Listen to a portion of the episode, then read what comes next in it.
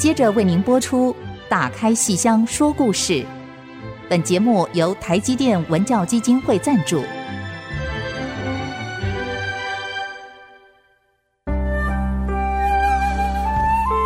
打开戏箱子，看见台上的精彩一刻。戏箱子里还有许多你不知道的喜怒哀乐、悲欢离合。让戏曲专家王安琪、罗世龙和您一起打开戏箱说故事。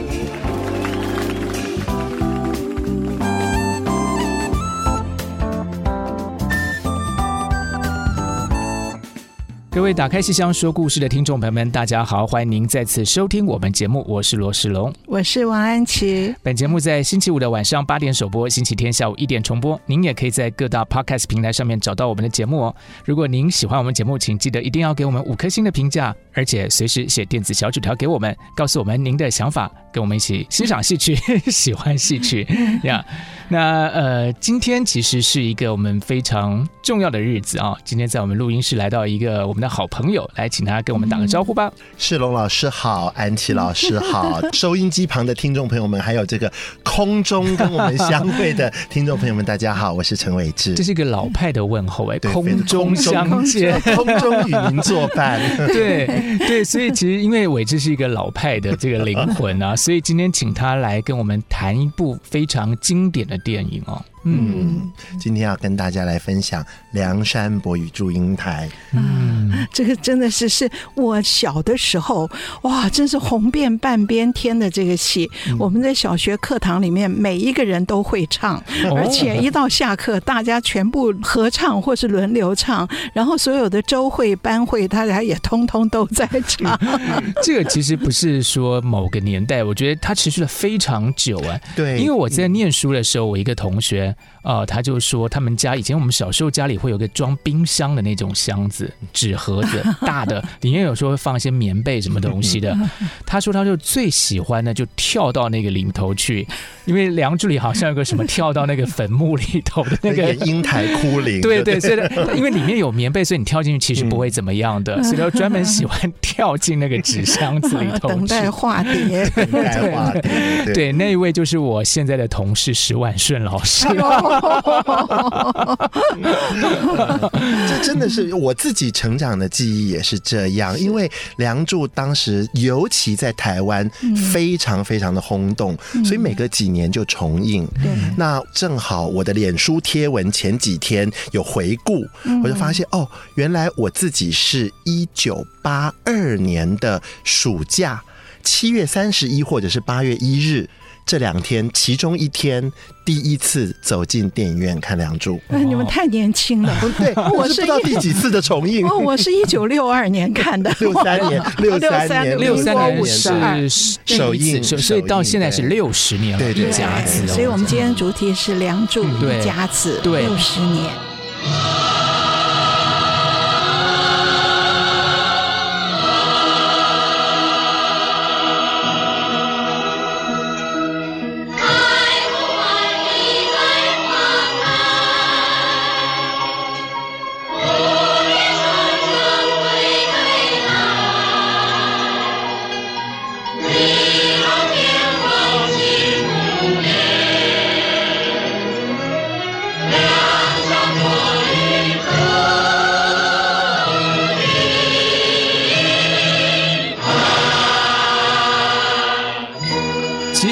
这一甲子啊，伟志其实忙了很久哎，因为他其实出了一本书，就叫做《梁山伯与祝英台》，我们的电影神话。对，《梁山伯与祝英台》。对，这里面是今年出版的，今年出版的这个六十周年，这本书看了让人非常感动。我觉得我一定要先讲这件事情，就是其实里面除了很完整的介绍这部电影之外，后面有十二封伟志写给《梁祝》这个电影的情书，那真的是身为作者的任性。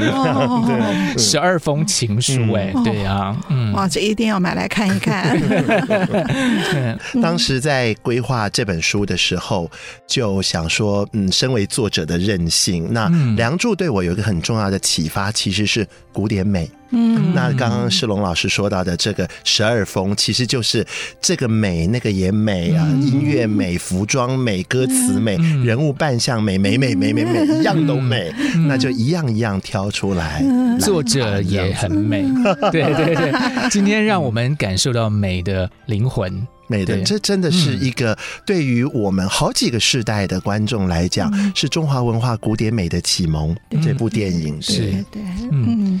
我记得那个在书里头啊，就是有提到，就是说在一九六二年的十一月八号，十一月 七号、八号这个时候，对，就是《梁祝》开镜，没错，对对对，六十一年前，对，六十一年前，哇，就好难想象，就说那一刹那，就是可能导演在开镜那一刻，我就在想说，那他到底有没有意识到或想象中说，有一天当这个电影拍完的时候，会造成这么大的回响？他绝对没有想象到，因为。我听前辈朋友们谈到，当时他们的剧组里头还包括了还没有成名的胡金铨导演，啊、嗯。呃，宋承寿导演等等。嗯、那我们的这些前辈后来就听到已经成名的，包括胡导演呐、宋导演呐、啊，他们讲起当时拍《梁祝》的过程，就在形容说，就叫做兵荒马乱，哦，呃，所有事情都在赶，所以很多时候根本没有太多的这个消化。或者是这个构思的过程，你立刻当时当刻当下就要做出美学抉择，所以很多时候就是凭一个本能在反应，所以他们绝对没有想到，居然在六十多年之后，大家还在看，还在讨论，应该就是一个真正内化的一种对美的感受，对，否则在那当下怎么怎么做得出来？对对对，就听他们讲到说那个时候，呃。十八相送，对不对？有游山玩水，一路玩下山。那这个根本也忘记了季节的设定是什么，就觉得说一定是春天，就弄了很多桃花、松树啊的布景，不是吗？我觉得十八 相送是是是是的。可是呢，大家重新回去看《梁祝》，哎，十八相送从一清早出这个校门，哎，一路桃花轻松，那说说唱唱，一路下山，走过独木桥之。后，嗯，那个感觉是好像来到了正午，嗯，所以梁山伯跟祝英台把外套脱下来，走进了刚刚世龙老师说到的六十一年前，我们录音当天 走进了观音庙，嗯，来避太阳，就见到了送子观音，见到了月下老人，哎，说说唱唱又一段，所以那个感觉就哎中午了，接着他们来到山下，走到了人家，走到了村落，嗯，结果镜头。里头居然带出在村落里面，除了有这个黄狗咬红妆这个段落之外，有大笨牛的段落，我们居然看到梁山伯捧起一把黄澄澄的刚刚收割的稻穗，哦，所以那个感觉就是，哎，那这个。祝英台这一辈子最快乐的半天，居然透过了一个不知不觉的季节延展，我们从春天、夏天走到了秋天，然后来到了最后的长亭送别。哦，所以这是一个象征的手法，还是说我觉得，我觉得创作者根本没有意识到，他只是季节搞错，就觉得什么美就摆什么东西，哪知道最后连起来，居然我们可以做这样子的诠释，哎，很好玩，对。好玩，真的，对，真的。我们其实当时没有去分辨这个季节，嗯、可是那个情绪就是这样跟着走的。对对对，对，真的，那是祝英台最快乐的半天，半天最快乐的半天。现在回想起来，好心酸哦。对，是啊。然后到那个长亭送别的时候，那那么浓的情绪，他要怎么跟梁山伯开口？嗯，那我们当然都知道，我们从戏曲啊，从所有的传说故事都知道，就说就跟他说，我家有个双胞胎妹妹，长得跟我一模一样。可是，连许婚都许完了之后，最后的道别。啊，那个情绪，那两位演员乐蒂和凌波，他们怎么来传达，怎么表演？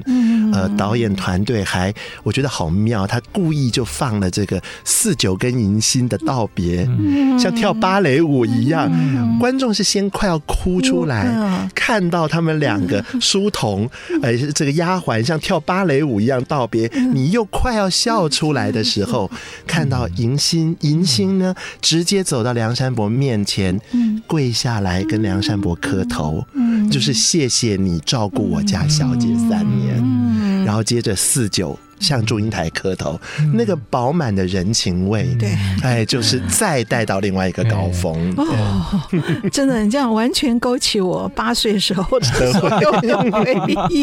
对，然后讲的好有画面感哦。嗯，因为我觉得喜欢《梁祝》的影迷们通常会讲说：“哎，我看了多少次，多少次。”所以我刚才听伟志讲了这么巨细靡遗的这个细节，我突然好奇，那从一九八二年你开始看《梁祝》之后，你有没有数过大概？该看了多少次？呃，没有办法计数，是因为到后来，主要是什么呢？因为到后来，我们有了影音产品啊、呃，我们有录影带，我们后来有 DVD，我们现在有蓝光，然后有这个呃卫星电视也好，第四台也好，串流也好，你能接触到这部电影的机会太多了。是，其实我觉得另外一件很好玩的事是，刚刚安琪老师一开始讲的。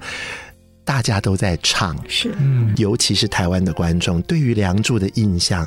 更多时候是来自这个唱，是远山含笑，对，所有的音乐 这样。对，那非常好玩的是，当年呢，因为电影轰动，嗯，可是你真的没有那么多的时间跟金钱，天天往电影院跑，不是每一个人都像那个超级波迷，那个传说中看了一百零几次的 那位老太太一样。所以呢，那个时候台湾的唱片公司就想尽办法要。出版《梁祝》的音乐，但是在那个版权意识没有那么浓厚，甚至他们不晓得该去哪里拿版权的那个年代，我们就真的在历史记录里面读到台湾当时的唱片公司塞红包给电影院的经理，扛着录音设备进电影院，从邵氏公司的片头曲一路录到最后化碟，整部电影的对白。虫鸣鸟叫、打雷下雨的音效，全部尽收耳底，然后出版了唱片，所以这等于说是台湾特产。对，名副其实的，名副其实的听戏，名副其实的听戏。那这一组唱片后来当然各家唱片公司都出，就变成了台湾的观众代代相传，是。对于《梁祝》的印象。是是，这代代相传的好声音里面很。多的故事，哎，我们休息一下，再听韦志兰细细细数。前面过来一头牛，牧童骑在那个牛背头，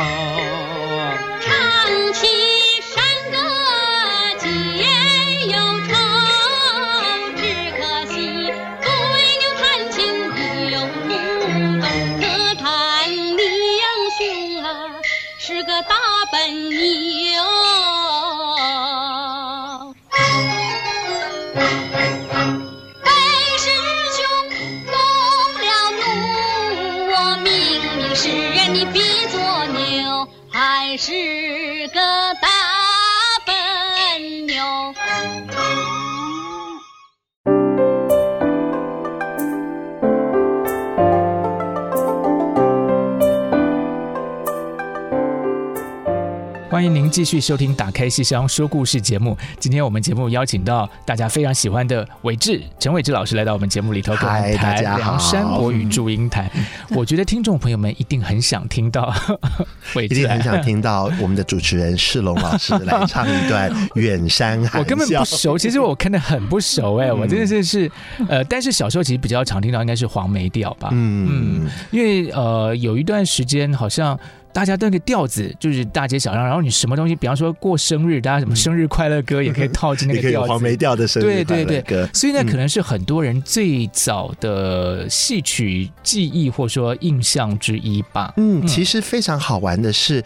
原本在中国大陆这个黄梅戏，它其实走的是板腔，它真的有什么腔、什么调，哎，它有那个曲牌，这样子。那在这些曲牌里面，一般观众最熟悉的绝对是那个哒哒哒哒哒哒哒哒 哒哒，一定是这个旋律这样子。但是这个旋律，我觉得。谈梁祝啊，一般说故事。一般观众谈梁山伯祝英台这部电影，会忽略了一个时代背景，是国际冷战。哦，在国际冷战的那个一九五零年代后期、六零年代初期，中国大陆还没有文化大革命的那个节骨眼上，中国大陆出了非常多的戏曲电影。嗯，这些戏曲电影，台湾的观众当时没有机会看到。对，就是安琪老师一定特别有感，这样两岸隔绝看不到啊。对，但是呢，这些戏曲电影在。呃，香港和新马是非常受欢迎的。那那个时候，香港的华语电影的影坛也分成了左派和自由派。那自由派就是亲美、亲台湾这边的，像是邵氏公司，它就是比较属于自由派这边。那那个时候，在一团 很热闹的商业竞争当中，中国大陆出来的戏曲电影点燃了。许许多多没有办法参与其中的属于自由派影业的这些创作者，他们想要来做类似东西的这个渴望。那如果我们讲音乐的话呢，这些作曲家他们就凭着这些音乐的记忆，开始发散出去做各种各样的变形。和变体，嗯，所以像刚刚我们哼的那个最熟悉的这个黄梅调的旋律，一般我们会说啊，这个天仙配，就董永七仙女的故事，树上的鸟儿成双对，这个旋律在《梁祝》里面反复出现，可是作曲家周兰平每一次都变形、变形、变形，甚至于。把它唱快一点，嗯，把它唱慢一点，嗯，把它唱到很慢很慢，嗯，就变成了很悲情的。楼台会，我为你泪盈盈，就是同样的旋律，但是一般观众不会感受到，我们只会跟着情节、人物跟那个情绪在走。是是，所以最早是黄梅戏，对，好，所以黄梅戏那个时候在中国大陆拍的戏曲电影片，然后这个戏曲电影片是严凤英跟王少房，然后他们这个戏曲电影片到香港来播放。哦，非常受欢迎，在香港的院线。我后来看到那个那个报纸上说，哇，什么创多少纪录，连演多少天了。嗯、所以好像这个呃大陆的黄梅戏电影在香港走红以后。触动了很多很多电影界的，像李汉祥，对，他们就想做，把这个原来属于戏曲的黄梅戏，把它歌曲化，嗯，所以就变更通俗，就是我们后来听到的凌波乐蒂，当然不是凌波乐蒂，应该是凌波跟静婷、静婷、习静婷他们唱的，啊，好可惜，到现在他们只有凌波还在了，是，对呀，这个乐蒂老早就走了，然后静婷是前几年，前一两年。前一两年啊，真是他那个美妙的声音，永远这个回荡在我们耳边呢。是的，是的，是的。所以这个片子当时如此的走红，可是。它好像随之而来的，也让我们感受到很多很多生命中的离散。好像乐蒂应该是首先是第一个。我记得乐蒂三十一岁就过世了，一九六八年，如果没有记错的话，对。呃，梁祝是一九六三，对，所以就是这个戏演出才五年，还在红到最巅峰的时候。有一天早上，我们忽然。看到报纸、嗯、啊，我们整个宿舍的人全部都奔出来，他 说乐蒂自杀了，乐蒂自杀。嗯、然后在那个林黛的自杀也在那个，林黛是早几年，早几年。可是这两个。当红的，对，就在这几年之间，是的，全部走上同一条路。是。哇，我一直记得我小时候那个宿舍，我们就是在我们那时候是没有，不是电视上看，就是看报纸。报纸早上看到报纸以后，大家拿着报纸，在整个的社区里面奔相走告，啊，大家都会哭哎，非常的惋惜，非常的惋惜。对呀，这两位真的是影后，然后那个乐蒂这个英台，我们永远不会忘记。记得的，那个呃，乐蒂的过世其实是一个非常令人遗憾的一个结果，因为当时的报纸都说他自杀，后来家人他的哥哥就是影星雷震，呃，三不五时都要出来澄清说，他妹妹其实就乐蒂其实是安眠药的意外触发了先天性的心脏病。哎呦，对，那个是更令人惋惜了。哎呀，那真是这。对，然后呃，乐蒂的这个影后其实得来也非常有意思，因为她当时呢没有拿到那个年代的观众觉得比较重要的亚洲影展的影后，可是她拿到了一个刚刚新成立的金马奖第二届的影后，哪知道？而且当年金马奖那一届。本来要颁给资深的李丽华的一个文艺片，可是呢，评审觉得第一个《梁祝》的影响比较大，第二个乐蒂实在演得好，所以就一个奖励后辈的心情来颁给了乐蒂。结果这一颁颁出了金马奖今年第六十届的一个格局。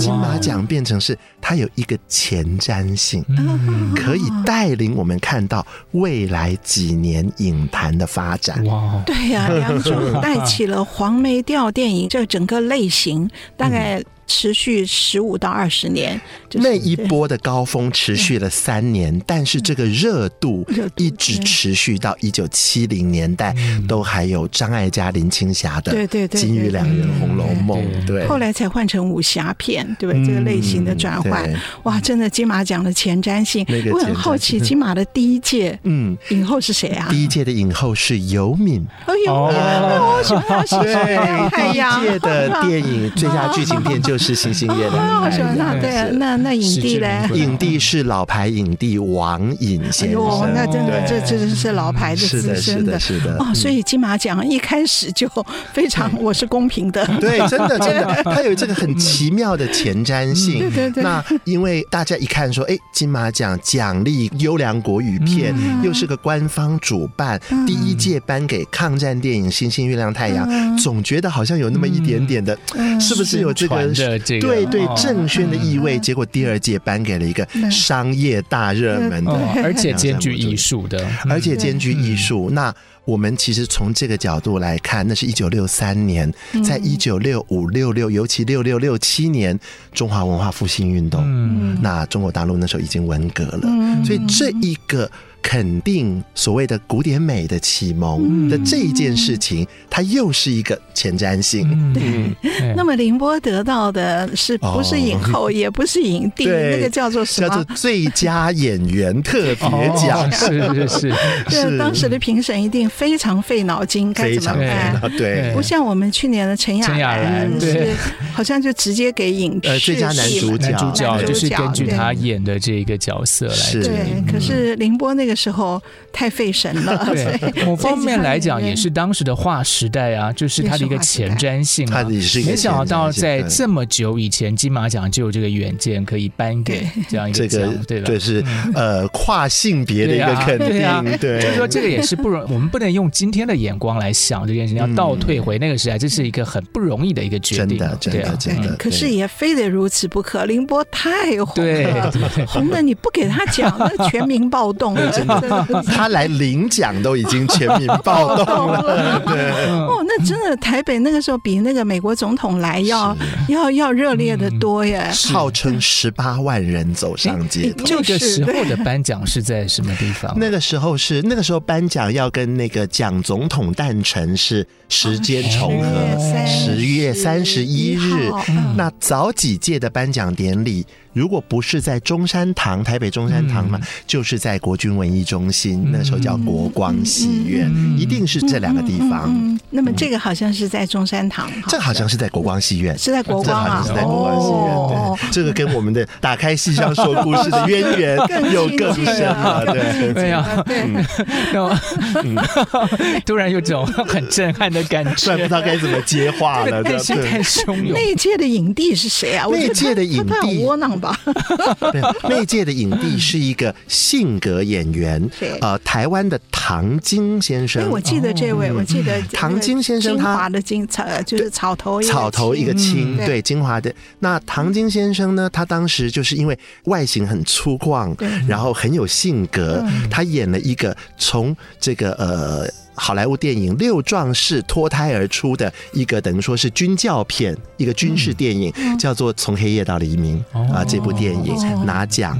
那他从这部电影之后呢，很少演文艺片的男主角，他多半都演反派。或者是性格角色，他到香港发展之后，还演过一阵子，那时候很流行的仿零零七的 James Bond 式的电影，对对对。这个演员很精彩，可是我觉得他在那一届一定很窝囊，因为所有的光环都在凌波，都在宁波跟乐蒂嘛，对不对？对，梁祝的影响力太大了。是，那我们先休息一下，待会儿还要再跟伟志多请教。哇，那个颁奖典礼的盛况真是空前绝后了。嗯，是。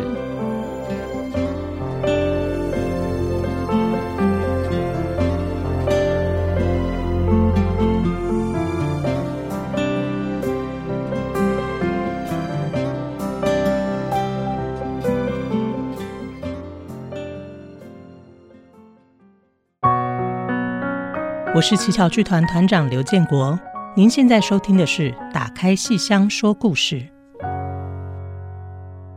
打开戏箱说故事，哦，就破锣嗓子哦，帮大家这个开场。但是其实今天是因为我们邀请到伟志啊，来跟我们谈《梁山伯与祝英台》这部电影，今年六十年了哦，神话，真的是神话，不朽的传说。对，而且其实刚才讲了，我其实嗯一直在常常在想这件事，因为。大家都会说，当年就是颁奖典礼那段时间，然后凌波到台湾来，到台北来，然后万人空巷。对，我好奇就是说，这当年这个讯息，就我们现在当然可能事情就一传十传，马上就一秒传出去。可是当时他是怎么样的情况啊？哇，这个说到当时的情况，这个方方面面讲，其实讲不完。我们就先讲盛况好了。嗯、那个时候，他应该是十月三十一，呃，十月三十日飞机到台湾，松山机场。松山机场，嗯、影迷去接机。啊，本来下飞机之后就要花车游行，哇哦，谢票，哎，谢票，对，花车就在松山机场那边等着他。可是他下飞机的时候，已经影迷小暴动了。哇，这个影迷的消息传播力很，那非常可怕。因为我有听前辈们说起，他们那时候是在那个拍新闻片的电影公司的新闻纪录片组，他们真的是扛着摄影机冲到那个飞机，那时候没有空调。要走那个楼梯下来，走到那个停机坪嘛。那他们冲上那个空桥，拍凌波 对着群众挥手，那已经场面几乎失控，所以当下就决定不能举办花车游行。那接着就是一系列的拜会行程，而且还真的就是有被这个呃呃宋美龄夫人接见，这样。那第二天呢？没有办法不办了，再不办的话，那个积蓄的那个 能量会炸锅，对，所以第二天就举办花车游行。那我们前一节节目有讲嘛，号称十八万人观众、影迷涌上街头。哇，对呀，那个时候只有我活着，你们你们都没有活着，所以我虽然那时候八岁，可是。我们全部都知道啊，就是我没有出去，我在家里。可是你就知道那条街的那条街不得了了，整个跟地震一样，欢声欢声雷动。然后又有一些人回来以后传递消息啊，哇！所以真的是哇，好可怕哦。然后我们也听说有很多的波迷，特别是这些欧巴桑啊老太太，打了金镯子、金戒指往他身上扔。对对对，而且我们从当时的新闻纪录片以及新闻照片。片里面看到这场游行出动了宪兵维持秩序，嗯，在这个当时出动了宪兵维持秩序。那早上的游行，下午就是金马奖颁奖典礼。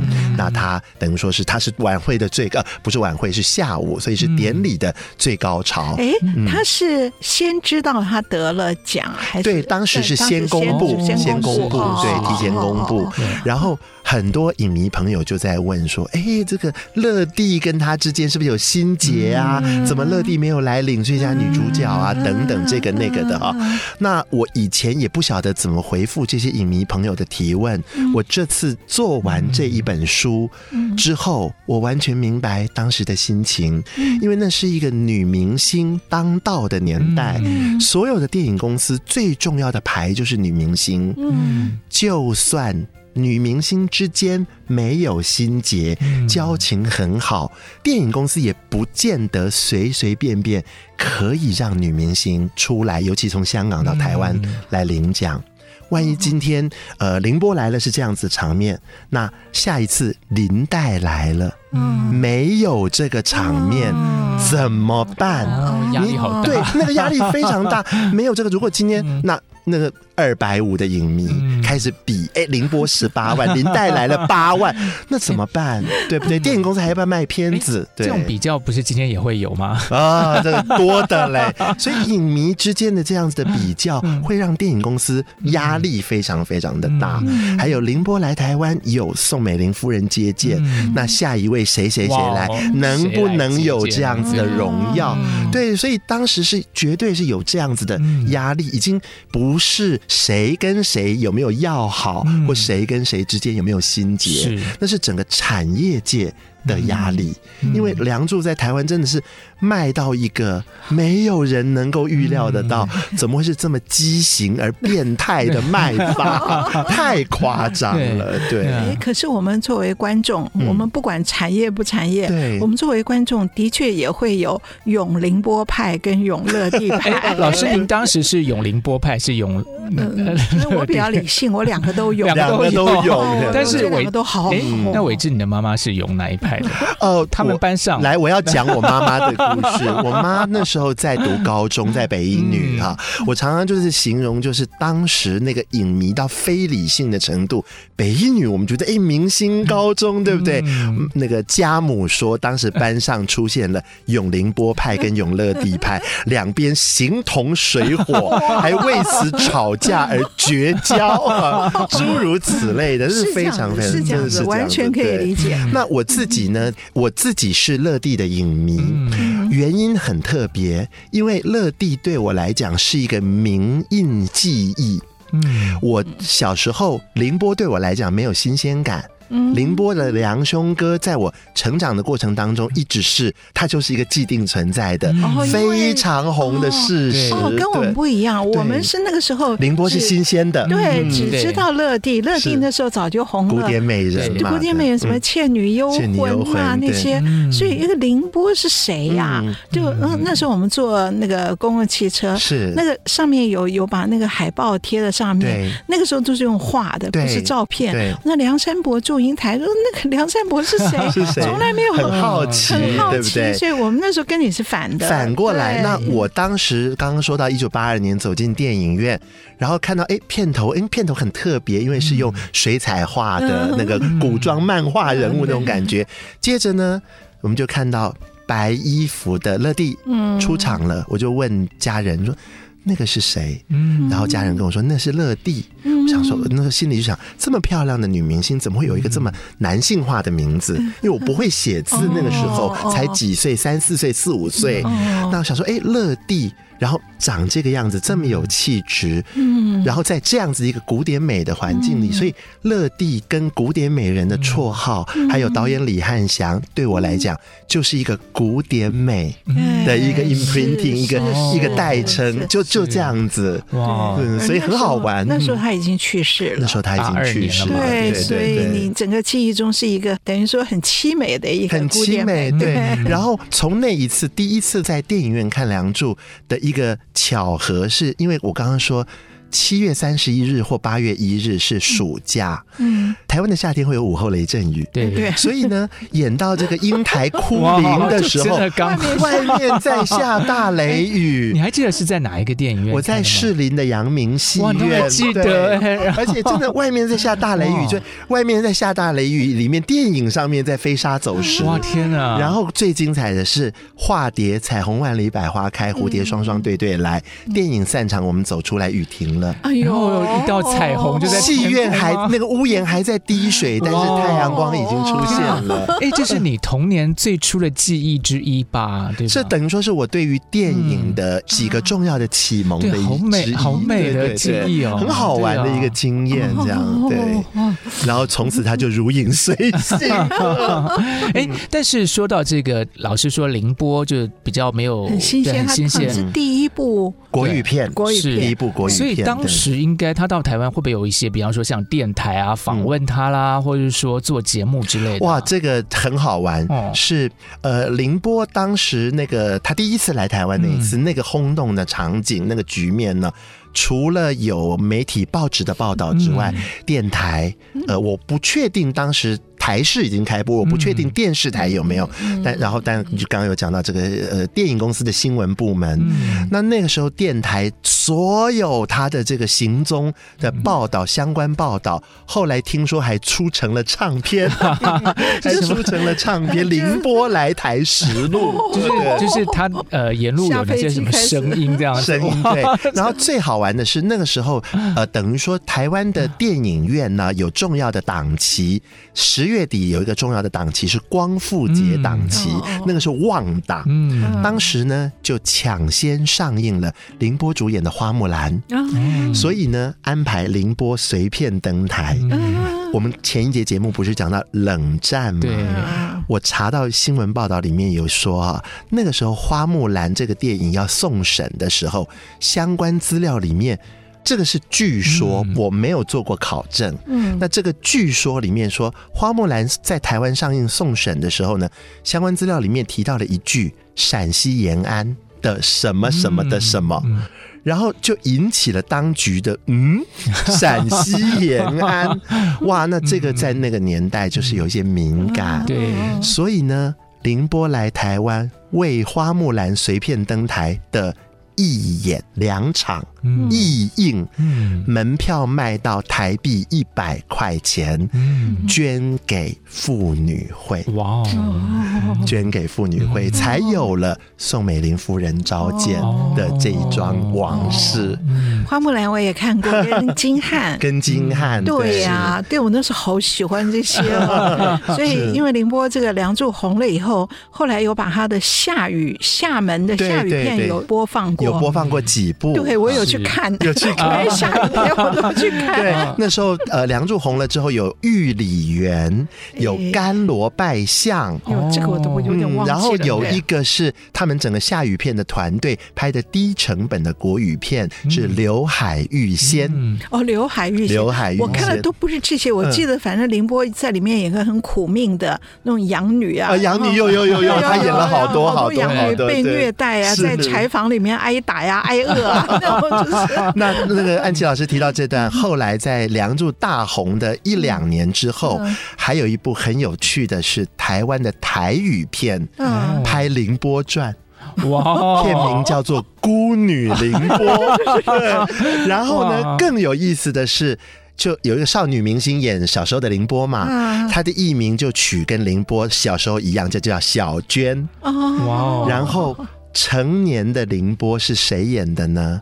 陈秋燕。哦，后来演这个油麻菜子的这位陈秋燕，对，就有这个往事，最红啊，就 是最红啊！哎，但你刚才讲了一个我觉得很有意思的点，待会我们在下一节节目来跟听众朋友们分享一下，就是下雨片，知道吗？我刚才还没听明白，我想说，呃，伟志去看电影是下大雨，看什么下雨片？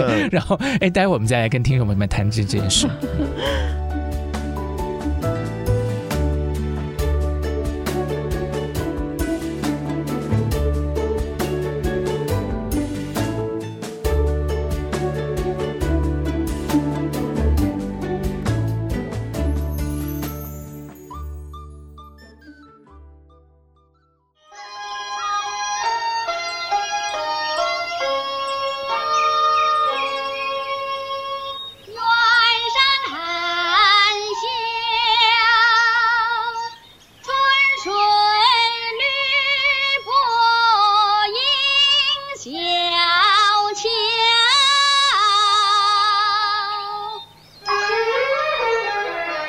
这六十年的记忆，就像大雨一样，哗啦哗啦的下在每个人的心头啊！这个刚才讲到下雨片，其实不是在那个不是那个下大雨下大雨的下雨哈，是厦门厦门话是厦门话，其实就是闽南语。闽南语哦，那个。都帮大家上一点点电影史的课。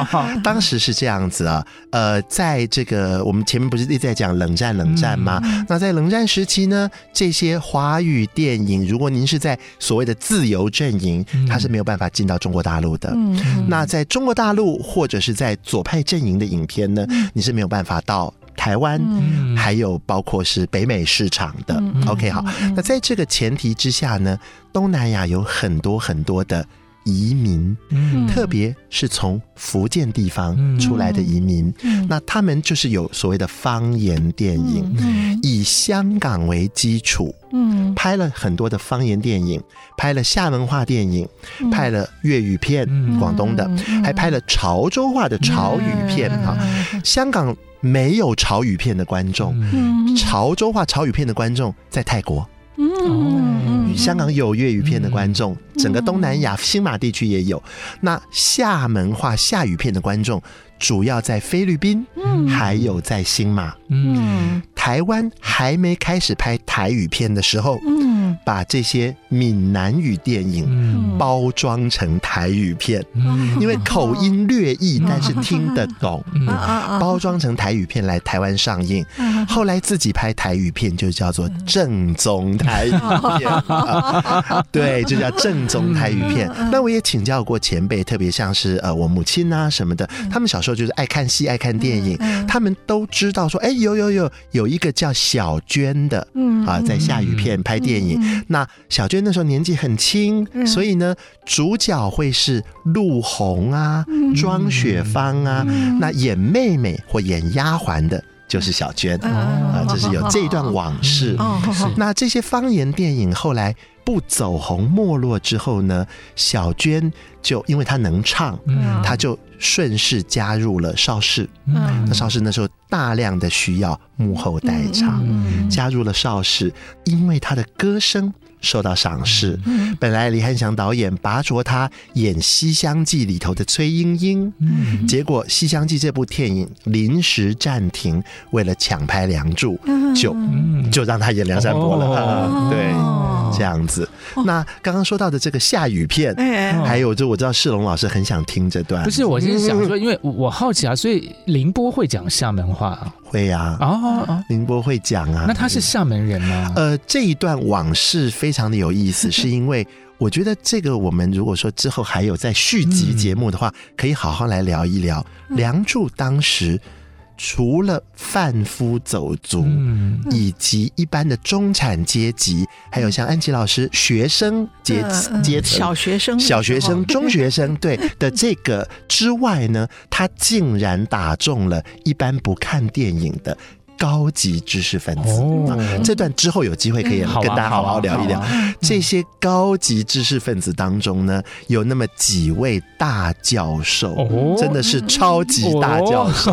哦，我这个非常萨孟吴教授、徐复观教授，哲学的，哲学的，哲学的，对。对，那这几位大教授，他们以粉丝的心情跟。知识领袖 KOL 这样子的身份，在中央日报、在联合报或征信新闻报，在这些大报上面。直接发表影评，嗯，这些影评深深的震撼了文化界。哇，哦，我知道了，就是那个新儒学的那个徐复观先生，对对对对，是。哎，那好好难想象哦。那我们其实真的很难想象，像萨孟武教授，我们会觉得说，哎，大教授不是道貌岸然，然后这个老学究、小粉丝，他是他是疯狂的 波迷啊，真是疯狂的波迷。那时候凌波要来台湾，然后厦门同乡会。就要颁奖给他，颁奖给他。结果后来知道，哎。糟糕，凌波好像不是厦门人，啊、他好像是汕头人，还是哪里人，潮州之类的。那怎么办？怎么办？就硬做文章说，哎，凌波会讲厦门话，凌波是在厦门长大的，所以照样要颁奖给他。沙孟武教授就跑去颁奖了。对，我在书里头看到，在呃伟志的书里头看到说，这个因为凌波来台参加金马盛会，然后行前呢，这个福建同乡会筹备茶会，而且是。六两纯金打造后座，嗯、一个宝冠这样子，对，六两。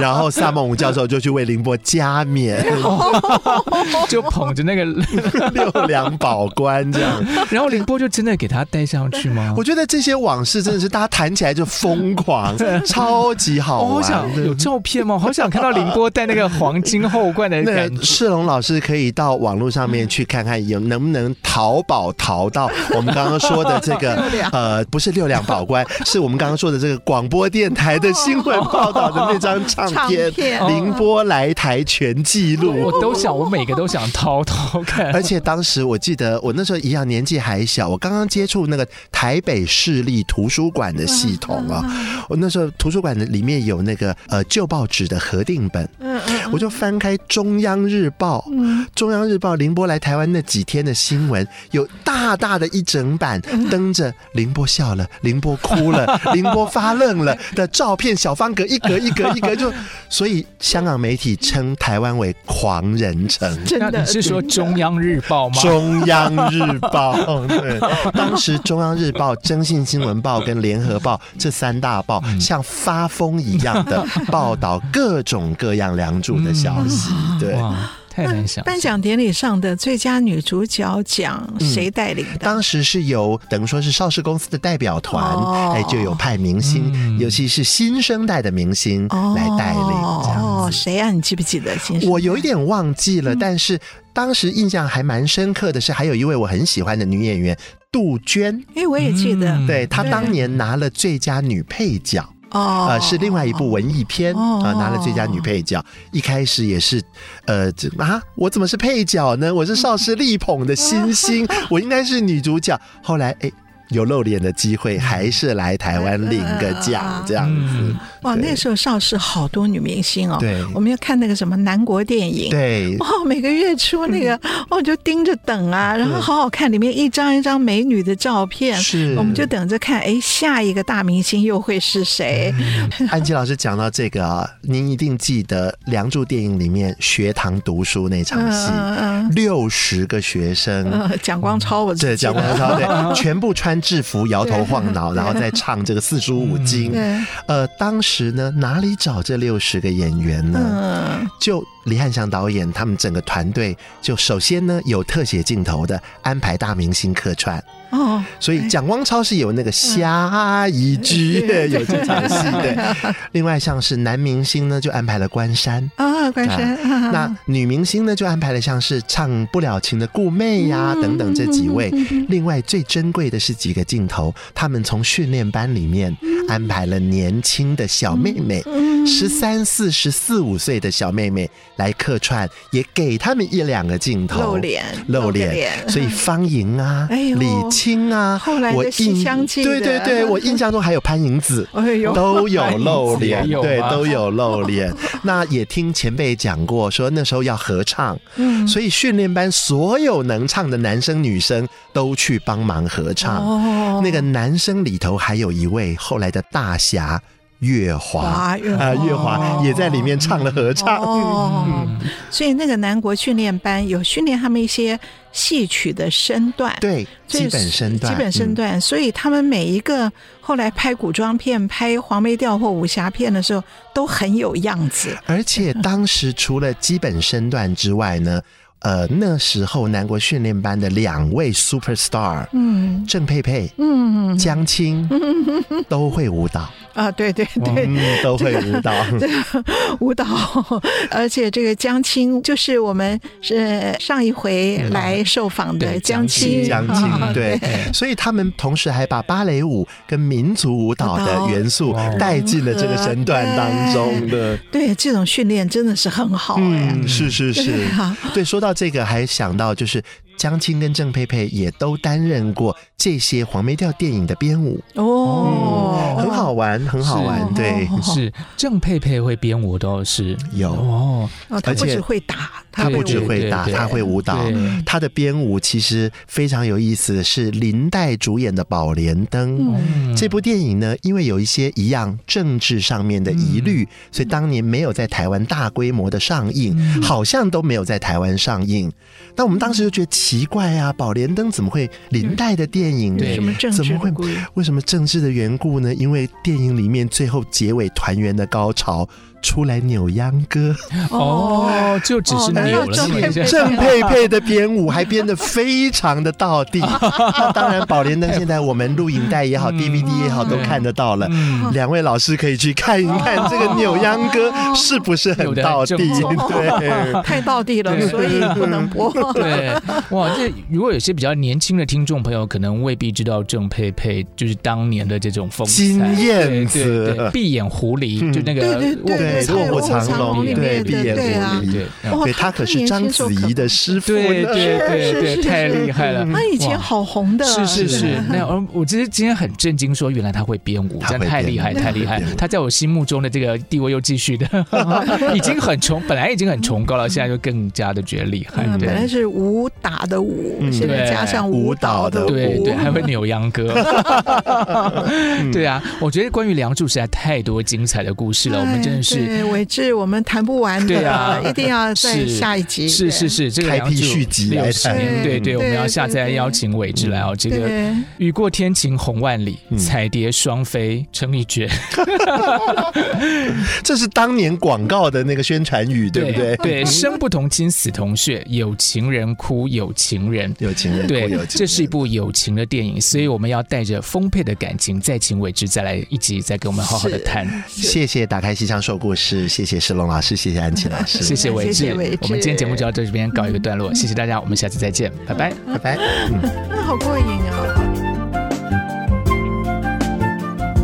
本节目由台积电文教基金会赞助播出。